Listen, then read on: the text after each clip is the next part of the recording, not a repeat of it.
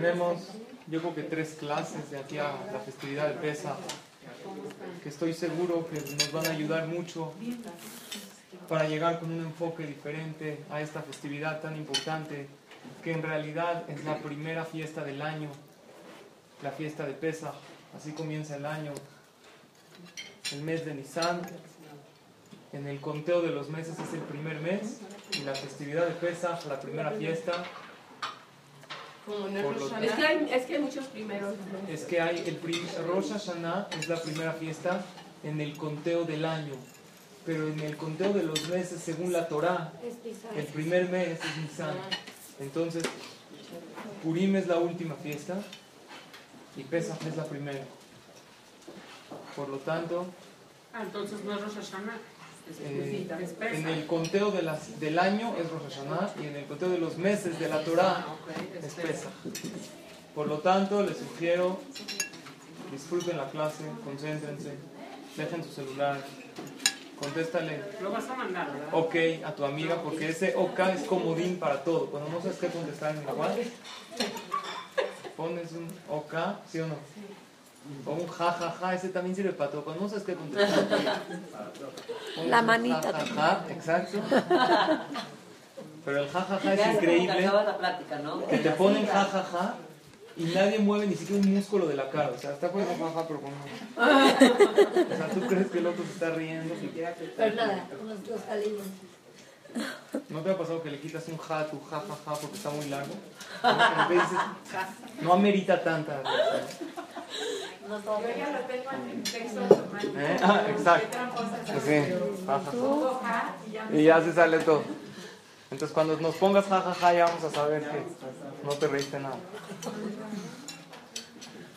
Ok, señoras, entonces vamos a a conectarnos, concéntrense. Tenemos el día de hoy mucha información, información muy interesante. Quisiera hablar esta clase y la próxima vez Hashem, lo que son los milagros en la historia. Voy a comenzar con una pregunta que quisiera que me digan si ustedes alguna vez se la han preguntado.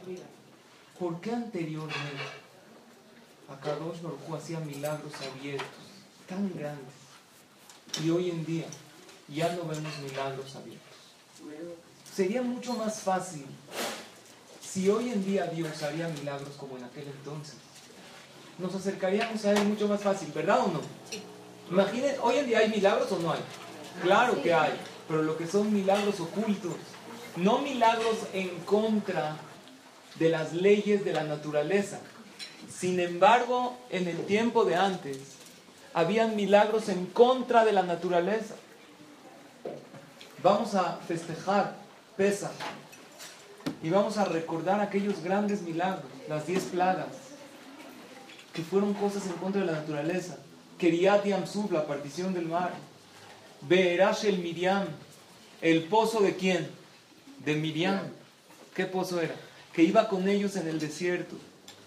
Hoy en día también hay milagros, pero no hay milagros abiertos como Akadosh Baruj ¿Cuándo cambió esta manera de comportamiento de Dios? ¿Quién sabe?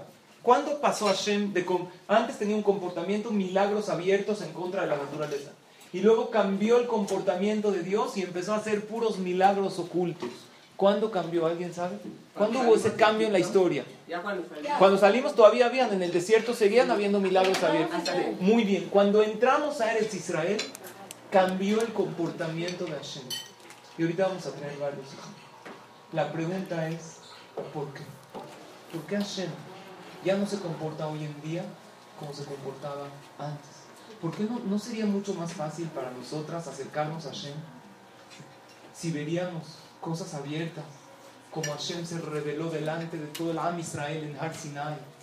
Bajaba un fuego celestial, Hashem nos partió el mar. Sería mucho más fácil que nos acercáramos a Él. ¿Están de acuerdo o no? ¿Por qué Dios cambió esa manera de comportarse? Y la respuesta a esta pregunta sencilla, ¿sabes cuál sería? No entendemos los caminos de Dios.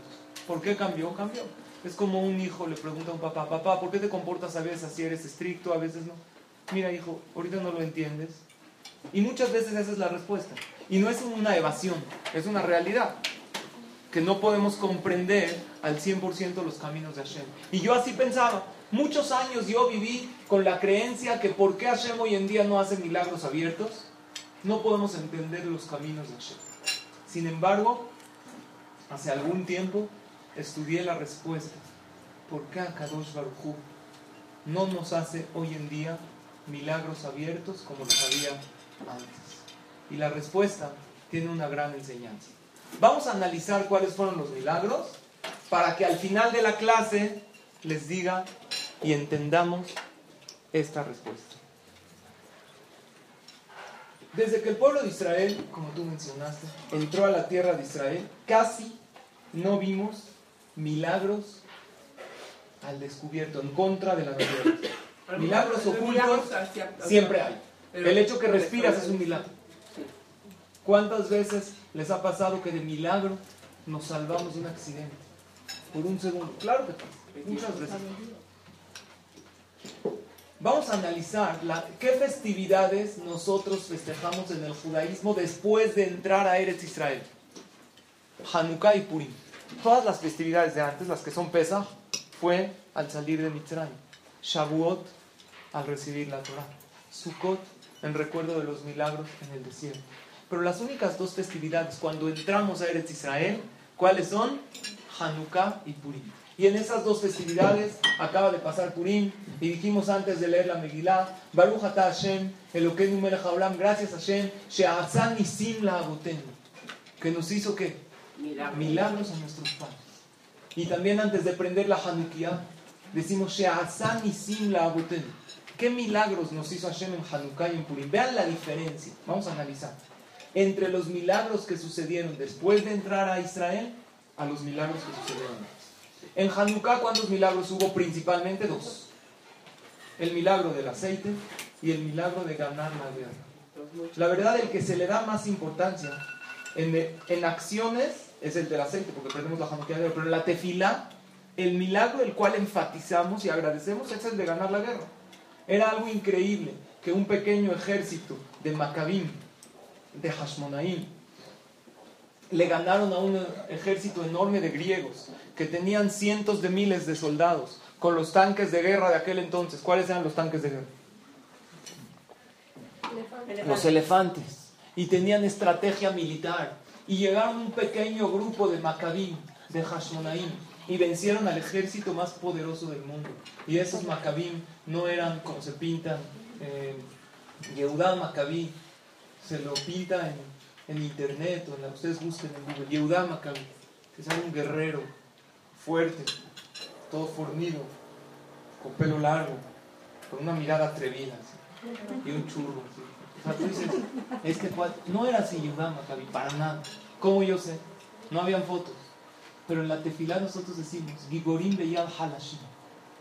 Hashem entregó a fuertes en manos de débiles. Eran débiles, eran jajamín, con barba que cerraron la Gemara y fueron a guerrear contra un ejército enorme.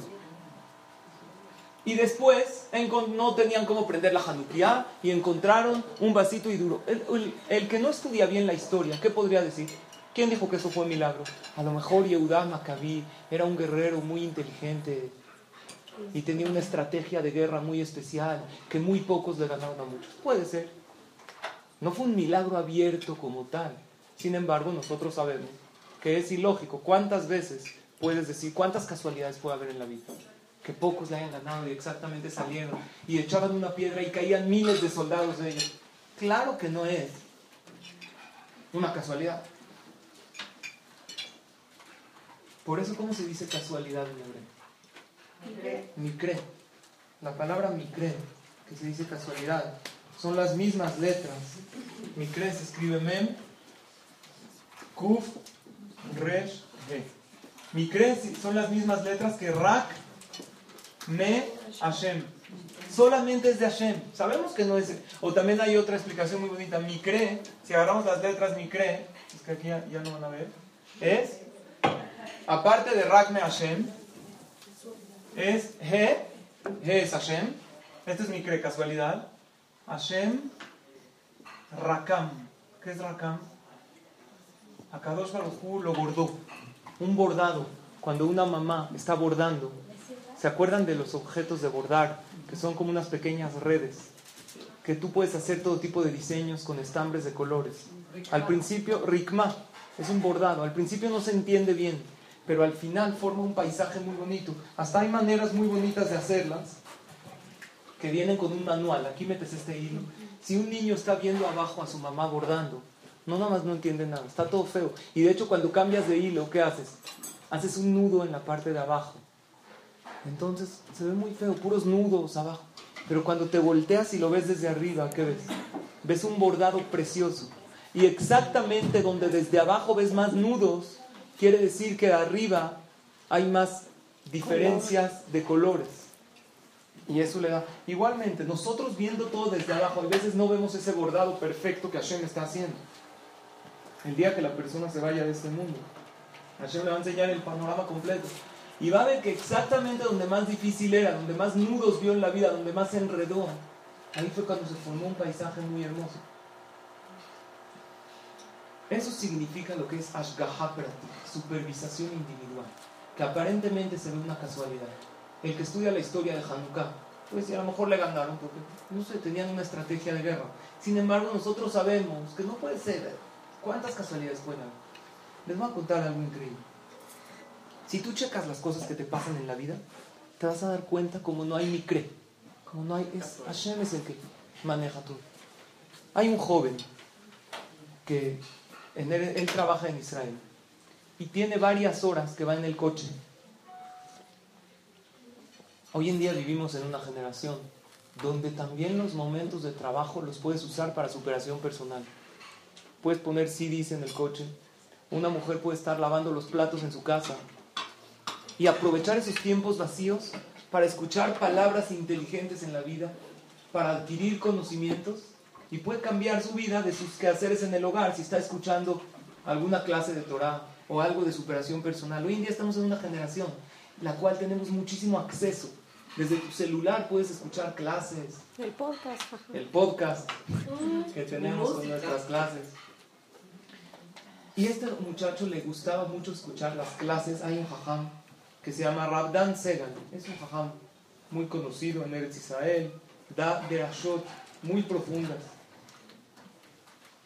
Y él, hay veces, usted sabe, que hay veces una persona está escuchando, pero no está concentrado al 100%. No como ustedes, que están siempre concentrados. Hay veces donde está oyendo la clase, pero sus pensamientos están en otro lugar. Este joven, que siempre escuchaba los CDs de Rabdon Segal, de este jajam, iba en Eretz Israel, en camino a su trabajo, iba a ir al banco, y estaba pensando en lo que iba a hablar con el director del banco, que tenía una deuda muy grande, cómo iba a diferir los pagos. Y estaba absorto en sus pensamientos. Pero en el coche estaba el CD de la derashá del hajam. En lo que él está manejando, está pensando totalmente en lo del banco, sin oír la derashá del hajam. Se le cruza un tráiler que era cuestión de segundos para que si no da un volantazo, Barminan, no había manera. Era un accidente que si chocaban Barminan era la pérdida de su vida segura. De repente escucha un claxon antes de que llegue el camión. Y alcanza a dar un volantazo, se desvía, se orilla, apaga el CD, nada más para pensar lo que acaba de vivir en una fracción de segundo, cómo se acaba de salvar la vida. Y piensa dentro de él mismo, qué bueno que este chofer del tráiler alcanzó a tocarme el claxon y a despertarme, porque yo estaba pensando en otra cosa. Pero después se pone a pensar y dice, el claxon que yo escuché, él sabe, de claxon de trailers, no era un, no parecía al camión que yo vi pasar. Está rarísimo. Entonces a pensar y dice, ¿de dónde llegó este sonido? A lo mejor del CD que está escuchando, pero está raro que en el CD de la clase haya a la mitad de la clase un claxonazo tan fuerte que parecía más de tren que de... Era algo muy fuerte que lo despertó de sus pensamientos. Pero no le quedaba otra opción porque del camión seguro no era. Retrocedió un poquito esta clase que estaba escuchando. Y efectivamente escucha este claxonazo fuertísimo. ¿Qué sucedió? Esta clase la dio Rabdon Segal hace cinco años. Y él la estaba oyendo cinco años después. Eso es lo bueno de una clase de Torah. Si tú lees un periódico de ayer, no hace cinco años, de ayer te lo dan, ya no sirve a la basura. Si tú agarras y ves un CD de una clase de pesa que se dio hace 10 o 20 años, la Torah siempre es la misma festividad, es la misma filosofía que cada año debes analizar. Hace cinco años dio el Jajam la clase. Y al parecer, cuando él dio la clase, estaba pasando un tren afuera. Y estuvo tan fuerte el claxonazo que el Jajam dejó de dar la clase porque ya no podía escuchar la gente, ni él podía hablar. interrumpió y se grabó en este cassette o CD que él estaba escuchando. Y exactamente en el momento que él estaba oyendo, sonó. Ahora ustedes pueden decir, casualidad, casualidad, está muy difícil decir que es una casualidad, que exactamente en el momento que él estaba pasando, primero que todo, aquel que tocó el claxon hace cinco años, se imaginó que iba a salvar la vida de un joven después de mucho tiempo que ni siquiera lo conoce. Sin embargo, Hashem está man eso se llama Ashgaha Peratit. Entender que cuánto puedes decir casualidad, cuánto. Hay gente que es escéptica, no, es que yo no creo que Dios. Ok, no crees. Vamos, lógica. La fe judía no es fe ciega, es lógica. Vamos a ver con lógica. ¿Qué probabilidad hay que eso suceda? La Torah es con piensa con lógica. Si una persona agarró una flecha y la atinó directo al blanco de un tiro al blanco, exactito en el blanco, tan casualidad, una, ok, casualidad. Aunque hay una de un millón que la tiene, pero si echa varias y todas caen en el blanco, casualidad, no puede ser. ¿Cuántas casualidades pueden haber? Cuando la persona ve un poquito su vida o la vida de los demás, se da cuenta que hay alguien que está manejando todo. Y eso, aunque no son milagros abiertos, como que toda el agua de Mitraim se convirtió en sangre.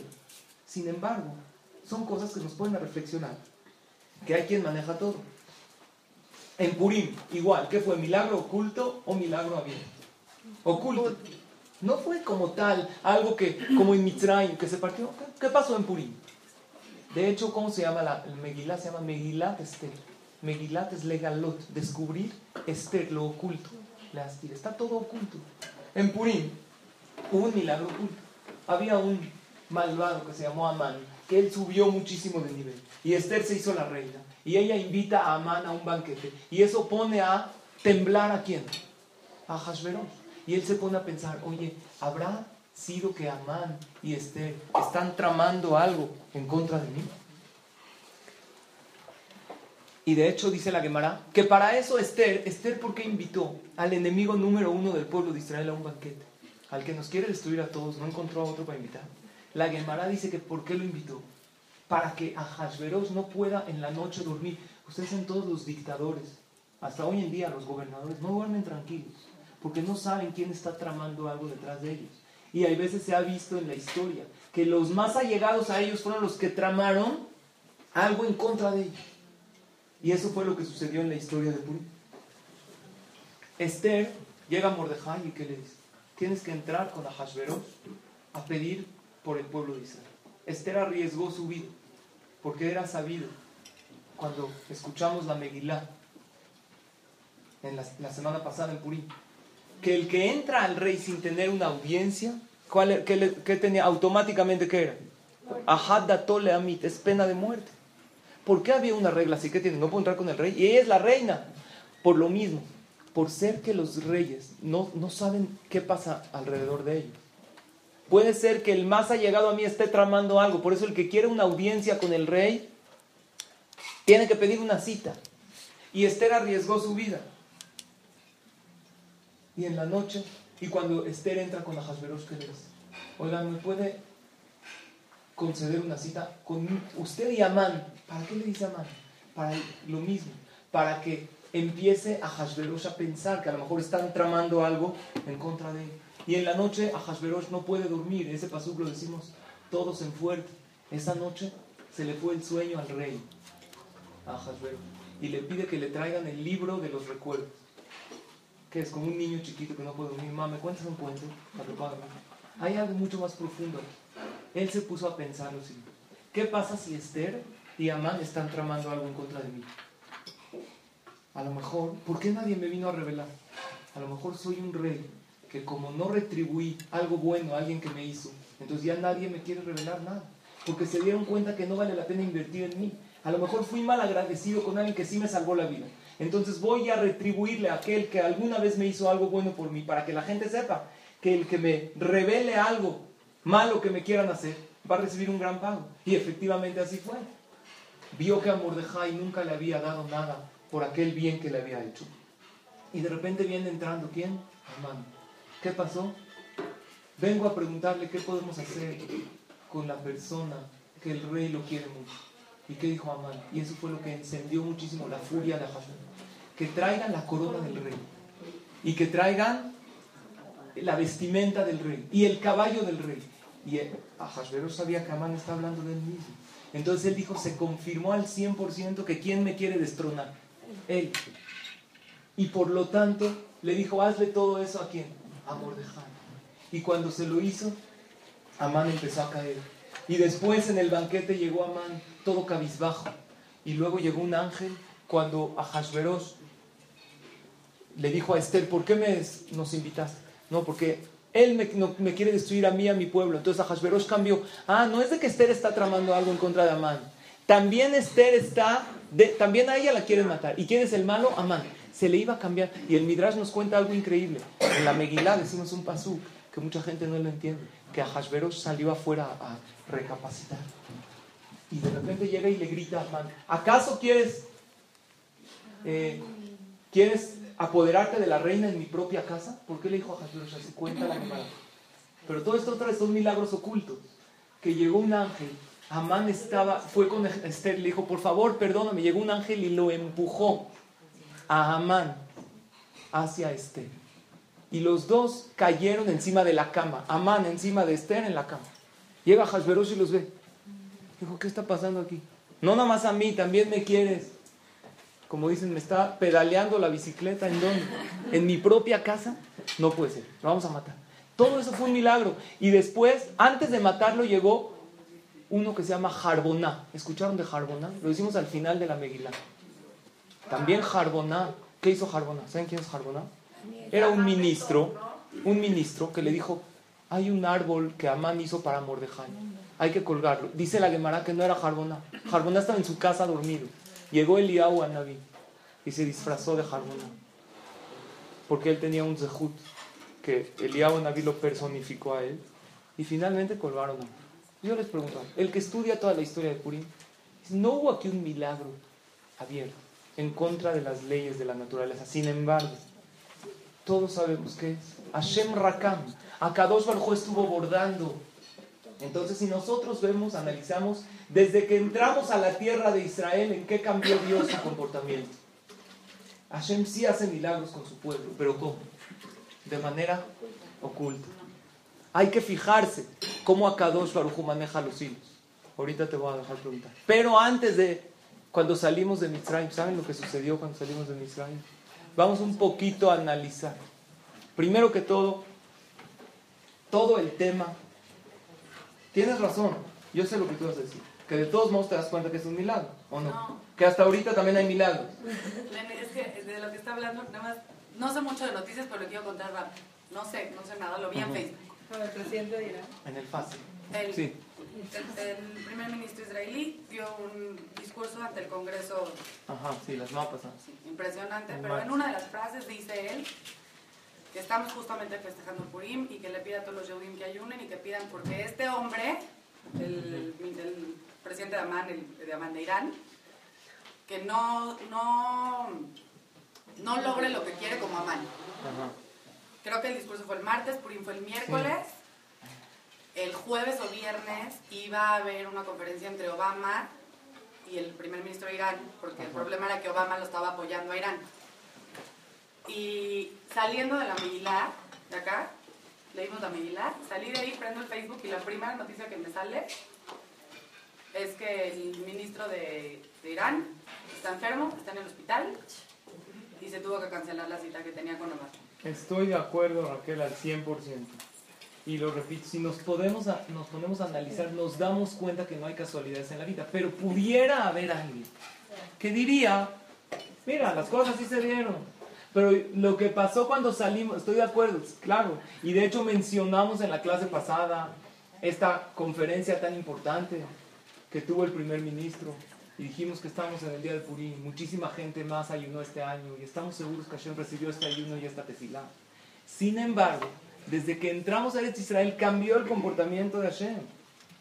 Al salir, cuando salimos de Mitzrayim, vieron milagros abiertos. Número uno, el tema de las plagas, que ya no es un tema de fe ciega. Hay comprobaciones arqueológicas que estas plagas sucedieron. Se encontraron eh, papiros, jeroglíficos. Hay un museo en Holanda para gente muy escéptica dice, yo no creo que la verdad se convirtió en sangre y que habían ranas en todo Egipto. A ver, compruébame que eso pasó. Hay pruebas, hoy en día hay pruebas de la partición del mar. ¿Sabían que hay pruebas arqueológicas? Hay unos que quisieron decir que bajó la marea. Que, ¿Por qué dicen eso? Que digan que no pasó. Porque que pasó es evidente. Se encontraron en senderos en el mar donde la Torah dice que los Yehudim pasaron. ¿Cómo llegaron ahí? Ruedas de carrozas. Seguro que hubo milagros. Hay un, en el Museo de Holanda, un papiro de un egipcio que él escribió. Él dice, diez tragedias sucedieron en Egipto, está todo destruido, está todo roto. Y él dice después de que cuenta las plagas, dice, el fuego va delante de nuestros enemigos y la flama llega hasta el cielo. No entendían a qué se refería, las diez plagas los goyim conocen. Abrieron el Humash y dice claramente, ¿quiénes eran los enemigos de los egipcios? Los judíos, vean cómo dice. Dios iba delante de ellos. Estoy leyendo la Torah textual. Con una columna de nube que los guiaba en el camino. ¿Cómo se guiaban en el desierto los judíos? Eso nadie puede decir. Casualidad pasó. No, no, hay manera de explicar. Belaila beamud esh laem. Y en la noche una columna de fuego que llegaba hasta el cielo. Lo Dice la Torah, nunca dejó de haber esta columna de nube en el día ni la columna de fuego en la noche que llegaba hasta el cielo. Lo que dijo un egipcio que hace poco se descifró este jeroglífico, lo dice la Torah hace muchísimo tiempo. Y aparte de las plagas, la Torah dice, ¿cuánto tiempo el pueblo de Israel estuvo en el desierto? 40 años. Se cambiaron, coinciden con la ropa. Hacían ropas ahí en el desierto. Dice la Torah claramente en Perashat, Eker, en el capítulo 8, en el libro de Devarim, Simlateja, vean cómo dice la Torah, Simlateja, tu ropa, loba letame aleja, no se desgastó, Berragleja, loba seca, y tu pie no se hinchó, Ze arbaim shana, 40 años. Eso quiere decir que nuestros antepasados salieron de Mitzrayim, estuvieron 40 años en el desierto. Imagínense lo siguiente, un niño sale de Mitzrayim a los 4 años. ¿A qué edad este niño entró a Israel? A los 44. 40 años, ¿qué pasó con su ropa? Creció con él. No sudaban, no se ensuciaban. Dice la Torah que esta misma nube que estaba en el desierto pasaba una vez al día por el campamento y les hacía una tintorería perfecta, planchada y limpia, puesta sobre ellos. Estos son milagros abiertos, no son como... Entonces, esa es mi pregunta. Entiendo que eso también lo que tú dices son milagros. La pregunta es por qué ese cambio de Hashem. ¿Por qué antes milagros abiertos que no había manera de explicarlos, que son una casualidad? Y hoy en día ya no. De hecho, ¿por qué festejamos Sukkot, señores? ¿Por qué? ¿En recuerdo a qué? A esas nubes.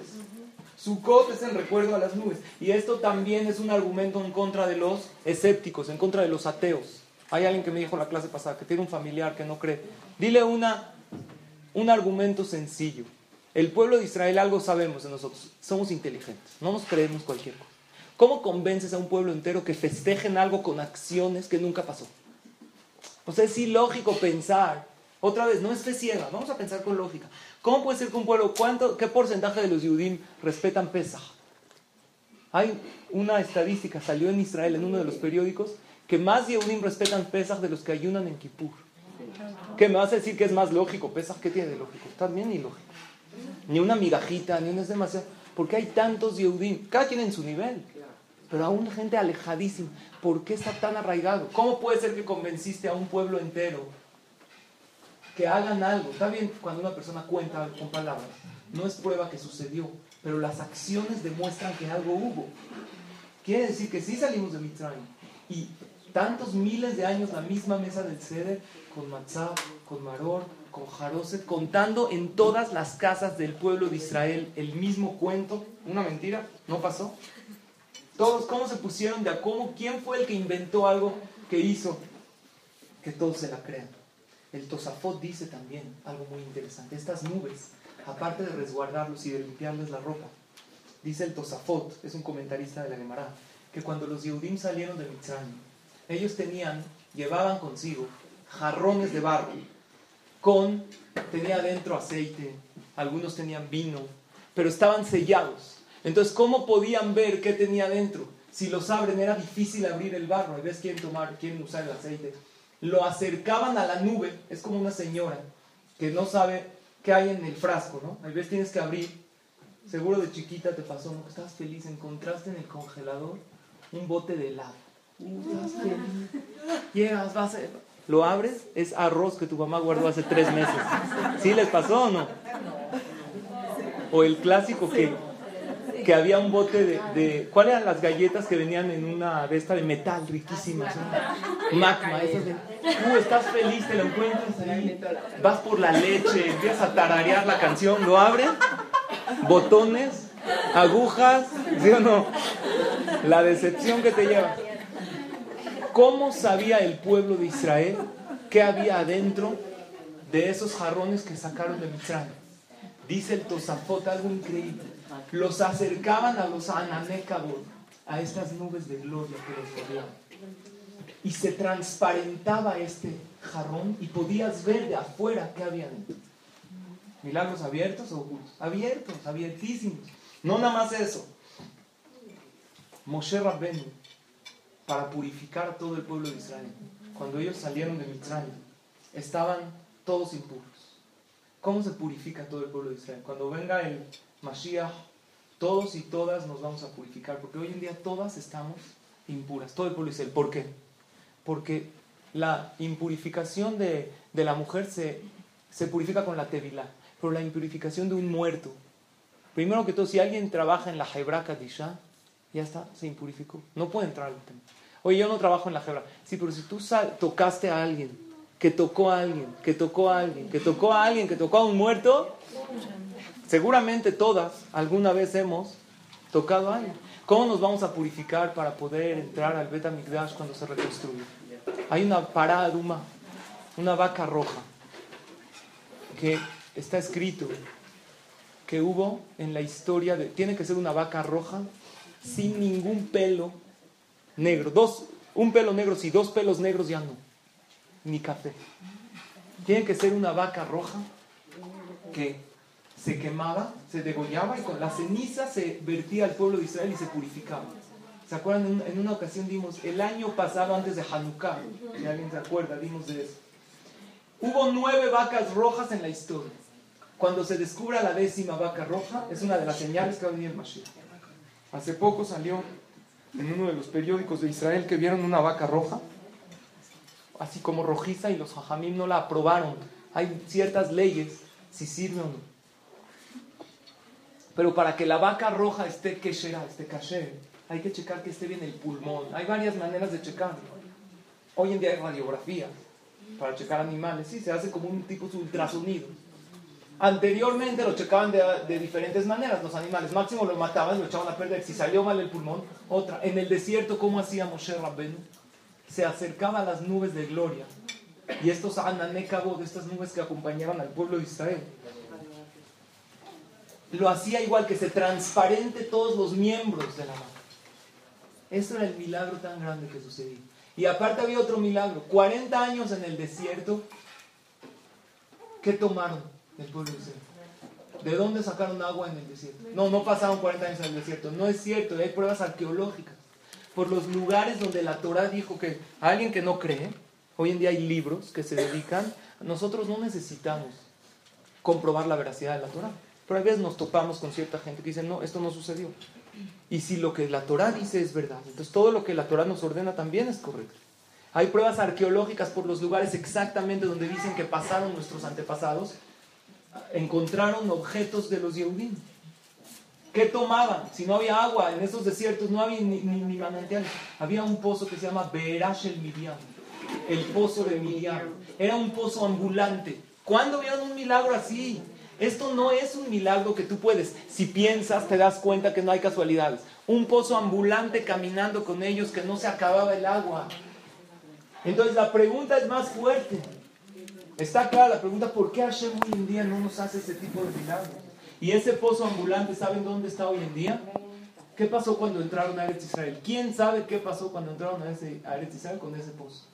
Dicen los hajamim que Hashem lo escondió en el Kineret. ¿Conocen el Kineret en Israel? En Tiberia. Y ese pozo tenía fuerza para curar enfermos. La mamá le echaba un poquito a su hijo en la herida y se curaba milagrosamente. Y hasta hoy en día este pozo está deambulando en el... Hay un jajam, un mekubal, que se llama el Marju Rabbenu Jaim Vital, un mekubal sefaradí hace cientos de años. Él era el alumno del Arizal, también un gran cabalista. Y el Arizal antes de morir, él lo agarró y le dijo, te tengo que revelar muchos secretos de la Torah y de la Kabbalah. Necesito contarte muchísima información. Pero él cuenta, Rabbi, Jaim Vital, que él no retenía, eran horas de información. ¿Cómo va retener tanto? Dijo, me enseñaba algo y se me olvidaba, se me olvidaba. Antes no había apuntar, era muchísima Torah, ¿cómo puede? Entonces le dijo, ven, ven. Lo llevó al Kineret, el que hoy en día conocemos en Tiberia, enfrente de la tumba de Rabbi Meir Balanés, y le dijo, agarró a un, un lanchero y le dijo, eh, necesitamos que nos lleves por acá. Cuando estaban en un punto, le dijo, párate aquí. El Arizal sabía dónde estaba el pozo de Miriam. Agarró una, una jarra, un cántaro, agua y le dijo a Rabbenu Jaim Vital, toma de aquí de esta agua. De él dice, desde el momento que tomó, eso pasó hace cientos de años, no hace mucho. Desde el momento que tomó esa agua, no se le olvidó ni nada de Torah desde que la tomó hasta el final de su vida. Y él fue el que nos transmitió muchísimas cosas que dice el Arizal. Ustedes saben que hoy en día nosotros hacemos muchas cosas de Kabbalah sin ser cabalistas. El hecho de prender dos velas en Shabbat y eso, todo es según la Kabbalah. Y el hecho de echarle agua al vino en el Kiddush. Eso nos lo reveló el Arizal. ¿Y a quién se lo dio? A Rabeno Jaim Vital. ¿Y cómo se acordó del pozo de Miriam? Y hubo también una anécdota increíble. Hace menos de 200 años cuentan que había también un señor en Eretz Israel que le dio una enfermedad dermatológica fuertísima. Los doctores ya no sabían hacer. Tenía muchísimos granos en la piel. Acabando Shabbat, ellos vivían en donde en Tiberias. Acabando Shabbat, le dijo a su esposa, no había como hay hoy en día, llaves de agua, agua embotellada. Le dijo, necesito tomar agua. ¿Me puedes por favor traer agua del Kineret? Entonces la mujer fue con una cubeta. Antes de Abdalá no se puede comer ni tomar. Dijo, vamos a hacer Abdalá para poder tomar agua. Acabando Shabbat se hace Abdalá. Fue la señora con la cubeta. Se encuentra una vecina. Empieza a platicar con ella. Media hora. No habían relojes. Imagínense sin reloj. Una mujer con una plática muy interesante. ¿Cuánto tiempo se le puede ir? Tenía la cubeta y seguía platicando, platicando. Después de dos horas llega con su esposo y le dice, perdón, ¿dónde estabas? Me estoy muriendo de sed, te estoy esperando. Este hombre enfermo que tenía los granos. No, perdón, es que me agarró la vecina. Nada, a mí ya no necesito esta agua. Y del enojo aventó el agua que ella con tanto esfuerzo acarreó. Se rompió la cubeta. Pero a él le cayeron algunas gotas en su piel. En la parte que le cayeron algunas gotas en su piel, donde tenía los granos, se le quitaron, se curó por completo. Estaba la piel, cutis, vieron como te lo anuncian en las cremas, de perfecta. Fue con el jajam de aquel entonces. Dijo, ¿qué pasó? Le dijo, es sabido que el pozo de Miriam Nevía, desde que entró el pueblo de Israel, Eretz Israel, se escondió en dónde? En el Kiner. Seguramente tu esposa agarró parte de esa agua. Hashem te mandó una salvación para que tengas refuaje shelema. Y la tiraste Y por nada más de poquitas a- gotas, mira lo que pasó. Imagínate qué hubiera pasado si te lo hubieras tomado o si te hubieras untado con él. Miren lo que la persona puede perder en la vida Por el un enojo. momento de enojo. ¿Cuántas veces Hashem en la vida te manda, en el momento que te quieres enojar, dicen los hajamim, es porque algo bueno te está esperando, Pero en ese momento, un ángel acusador le dijo a Hashem, ¿en realidad merece esto? Bueno, vamos a probarlo. Si se enoja, vamos a hacerle una prueba de fuego. A ver cómo se comporta. Está escrito que una mujer embarazada, siempre hay que cuidarse del enojo. Dice la alajá, que una mujer embarazada, más aún, debe cuidar su estado de ánimo. Y las cosas que la irritan generalmente tienen que ser muchísimo menos o casi nada o nada en el, en, el embarazo, estar tranquila. ¿Por qué? Porque dice Barminan los daños que le puede provocar a ella y al bebé un enojo en el embarazo. Hoy en día, eso está escrito en los majamín de la Kabbalah, hoy en día está comprobado de gente, doctores que se dedican a alergias, que gran parte de las alergias que nacen los niños es por el estado de ánimo, por el enojo, por la irritación de la mamá en el embarazo. Y ahí dice el alajá algo muy bonito. Dice nimza, así dice, se los digo en hebreo. rega shel Por un momento de enojo pierde barminal muchísimo. Igual le pasó a esta persona. Entonces, habían milagros increíbles que Akadosh Baruj le hizo al pueblo de Israel. ¿Cuántos panes ponemos nosotros en la mesa de Shabbat? Dos. Hay quien acostumbra poner doce. ¿Conocen esa costumbre según la Kabbalah? Doce panes. Pero según la Alajá, dos. Y eso también, ¿de dónde salieron dos panes? ¿Quién sabe de dónde? ¿Eh? No, los sefaradín, todos ponemos dos panes. ¿Por qué dos panes? Está escrito. Porque en el desierto también tomaban agua, pero ¿qué comían? La jalá es de ¿no? Sí, la jalá trenzada proviene de Ashkenazí. Pero el hecho de poner dos panes es en recuerdo a qué? Al man. ¿Qué comieron el pueblo de Israel 40 años? Man llovía del cielo. ¿Y por qué dos panes? Porque todos los días una persona tenía que recolectar su cantidad. El que recolectaba más. Hubo gente que recolectaba más porque, ¿qué dijo? ¿Y si mañana no llueve? Tenían falta de confianza en Hashem. ¿Por qué Hashem hizo que llueva todos los días? ¿Qué? Una vez a la semana, una vez al mes. Para, para hacer un ejercicio de bitajón. Confía en mí. El que me dio pan hoy me dará mañana. Y Hashem hay veces nos hace eso en la vida. No te abre el camino, te lo allana directo, te hace que tengas un hijo, pero ese hijo de repente empieza a tener ciertos problemas. Y en la escuela te dicen, si no vas a esto, y tú empiezas a pensar, ¿y cómo lo voy a crecer? ¿Y luego cómo lo voy a casar? ¿Y si tiene esta? Hashem no te allana el camino directo para que confíes.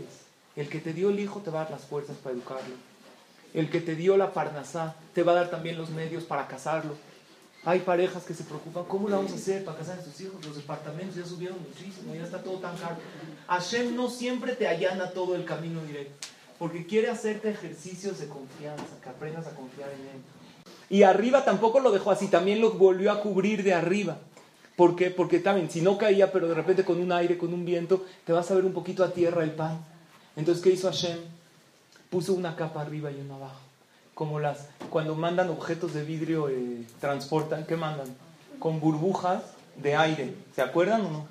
Si no tronaste de esas de chiquitas, no tuviste infancia. ¿Sí o no? ¿Eh? De grande también, pero todos de chiquitos alguna vez, ¿no?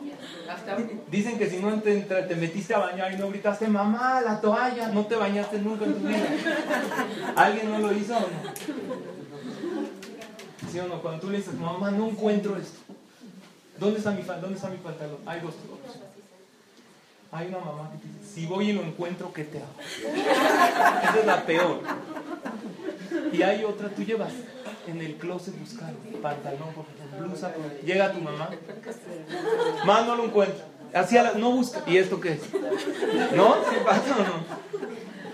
Mis hijos me dicen, ya me urge ser mamá para encontrar. No, yo también le digo a, los niños, si mami no lo encontró, desapareció para toda la eternidad. Ya, no, no hay, ¿no? Ya, si mamá no. El pueblo de Israel recibía, tenían milagros increíbles. Ponía Kadosh Baruj el man con burbujas arriba y abajo para proteger y sobre todos los milagros tan grandes, pero todavía no llegamos a la respuesta. ¿Por qué Hashem no nos hace hoy en día ese tipo de milagros? Pero ¿cuál fue el milagro más grande de todos los milagros, de todas las plagas, del pozo, del, del man? ¿Cuál? En la entrega de la Torah. ¿Delante de cuántas personas Hashem nos entregó la Torah? 600 mil hombres mayores de 20. ¿Cuántos? Vamos a hacer la cuenta. Más o menos, ¿cuánta gente había? Más mujeres. más los niños, ¿cuántos hijos tenían?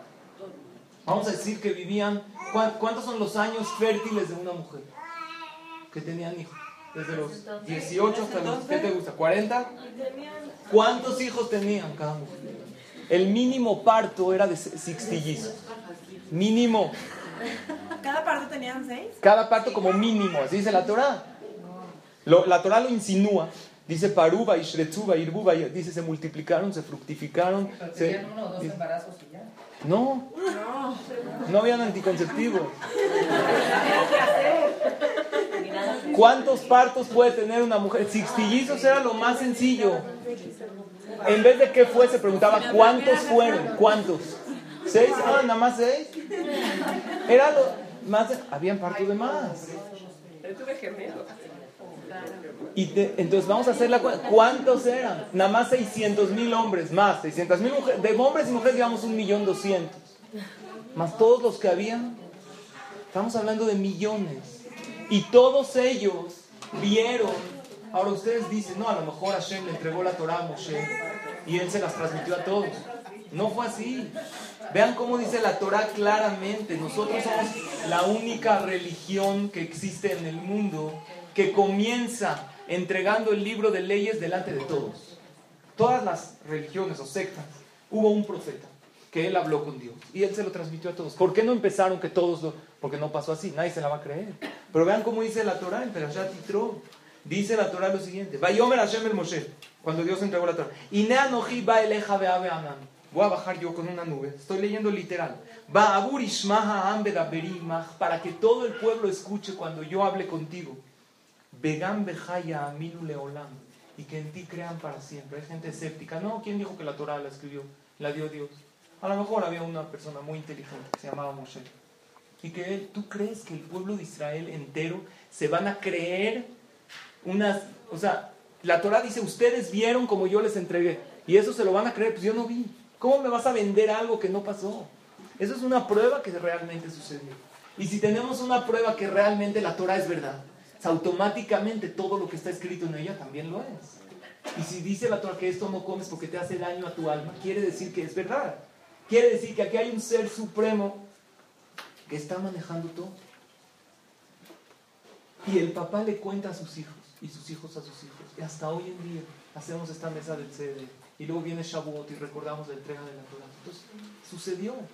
Desde ese entonces hasta hoy. Entonces la pregunta ¿no sería más fácil que Hashem nos haga milagros tan abiertos como era en aquel entonces? ¿Qué pasó que Dios cambió su comportamiento?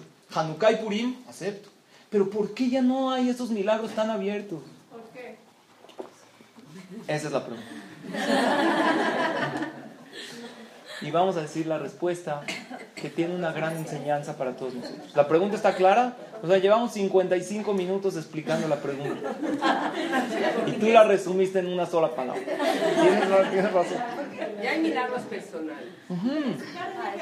No hay duda, por eso lo aclaré y estoy de acuerdo con lo que usted dice y lo que Raquel dice. Claro que si nosotros vemos, y les conté que el señor que estaba manejando, claro que si uno se pone a pensar, te das cuenta que Hashem aquí está manejando las cosas. O sea, no hay que ser muy inteligente para darte cuenta cómo Dios nos ha, por fracciones de segundo, las cosas. ha- Claro que sí. En una ocasión nosotros íbamos a Cuernavaca. Y está, ustedes han visto que dice en la carretera zona de derrumbes. Sí. ¿Alguna vez le pusiste atención a ese letrero? Sí. Sí, cuando eras chiquito, tenía seis años, ¿para qué es derrumbes? eh? Cuando empezás a leer todo lo ¿no? Cuando te enseñaban a leer. Fe- y fe- no, para más lento, ¿no? Para leer todo. Zona de derrumbes, ¿qué es? Te dicen, no, es que a veces se caen piedritas.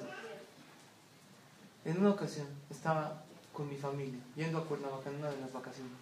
Y de re- todo sucedió en una fracción de segundo. Estando manejando, eh, escuchamos un ruido impresionante. Está, que no sabíamos qué era.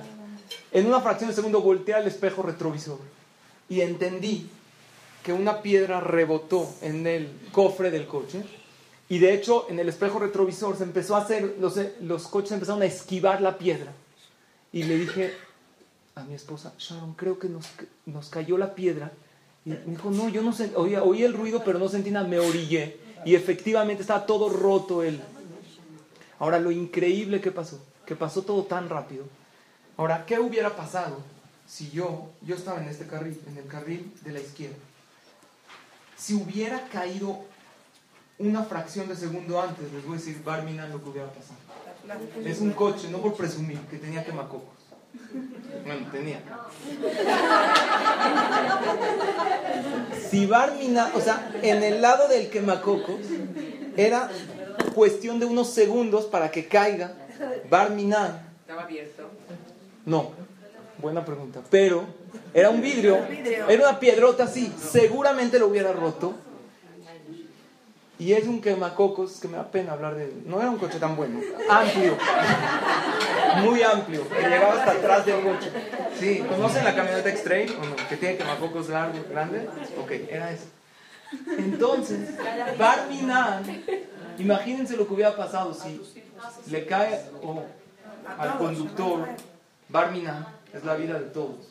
Y todo es por eso, tú no sabes cuando en ese alto, esos 30 segundos que ya empezaste a soplar, a lo mejor Hashem está esperando para que te sales, de- o, o- o esos pequeños minutos que para que ir al baño, y todo cambia en ese momento. Entonces una persona dice, pues ya, ¿a dónde vas? Pues acuerda, acuerda. Ponte a pensar, o sea, es algo impresionante, Rabotai. Por eso los hajamim dicen que cuando uno llega de viaje, tiene que decir a comer, gracias a Hashem, que todo acabó con bien.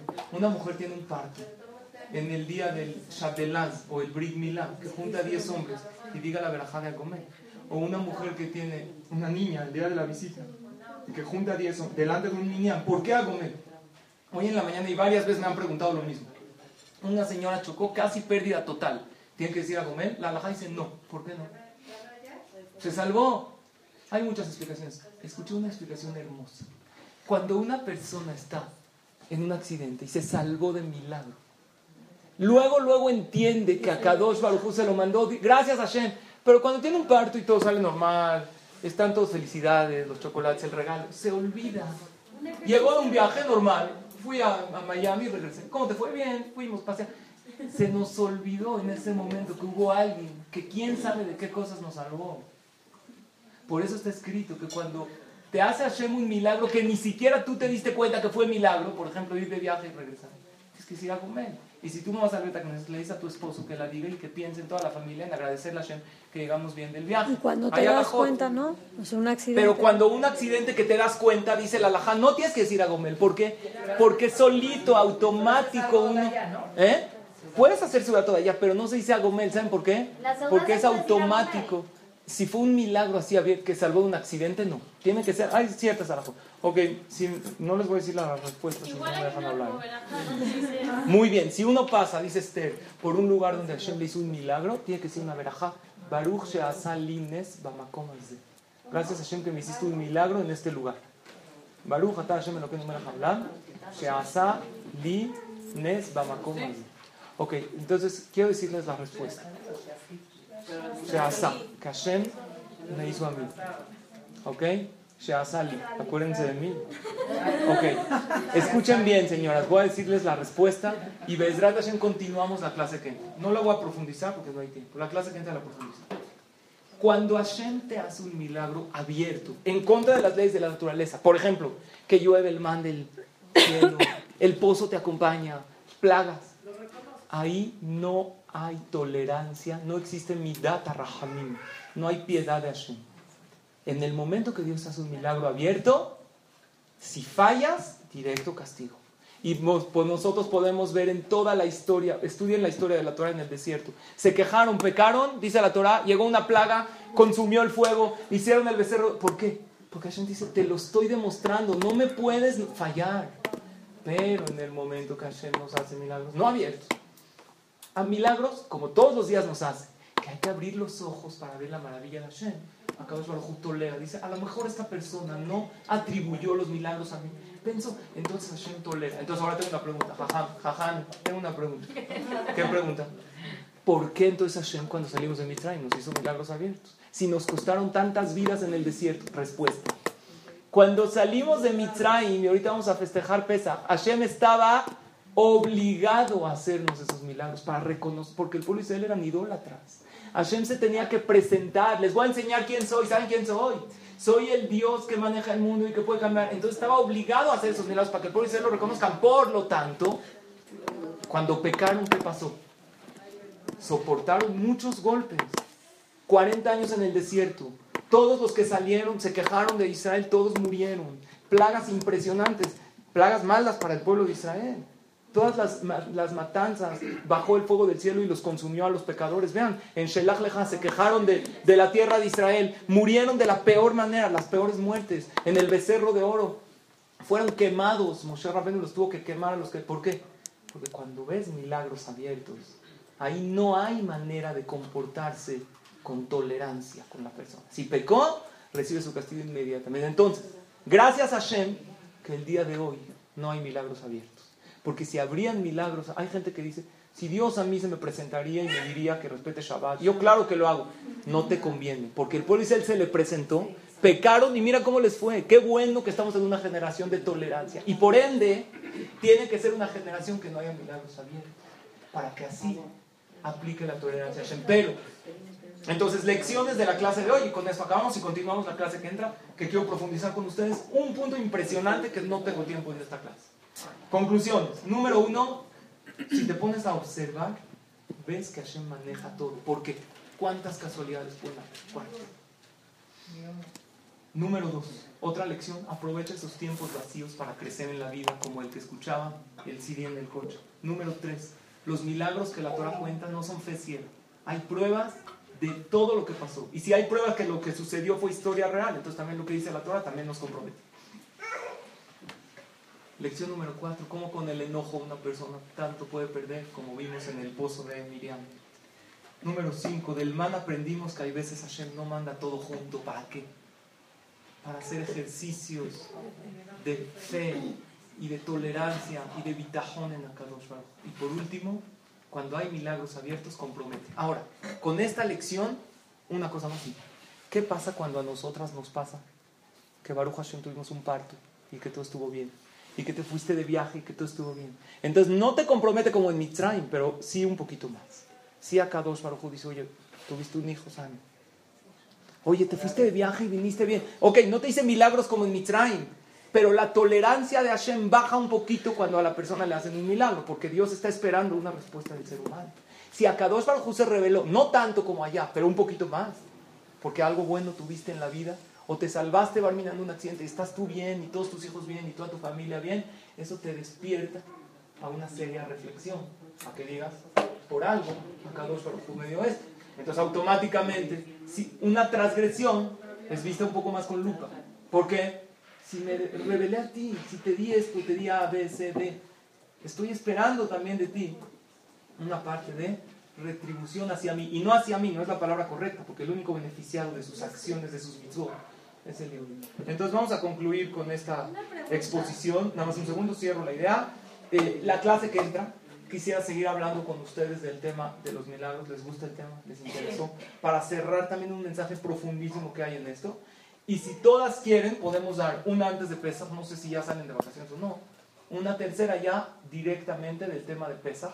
Vamos a ver si en realidad la mayoría están, y con esto yo creo que tendríamos una, un buen panorama para llegar a la festividad de Pesach, con mucha fe, con mucha una. Concluyo primero que todo agradeciendo nuevamente, aunque ya lo agradecí en el mail, a todas por su bonito detalle de mandar un Mishwach Manot.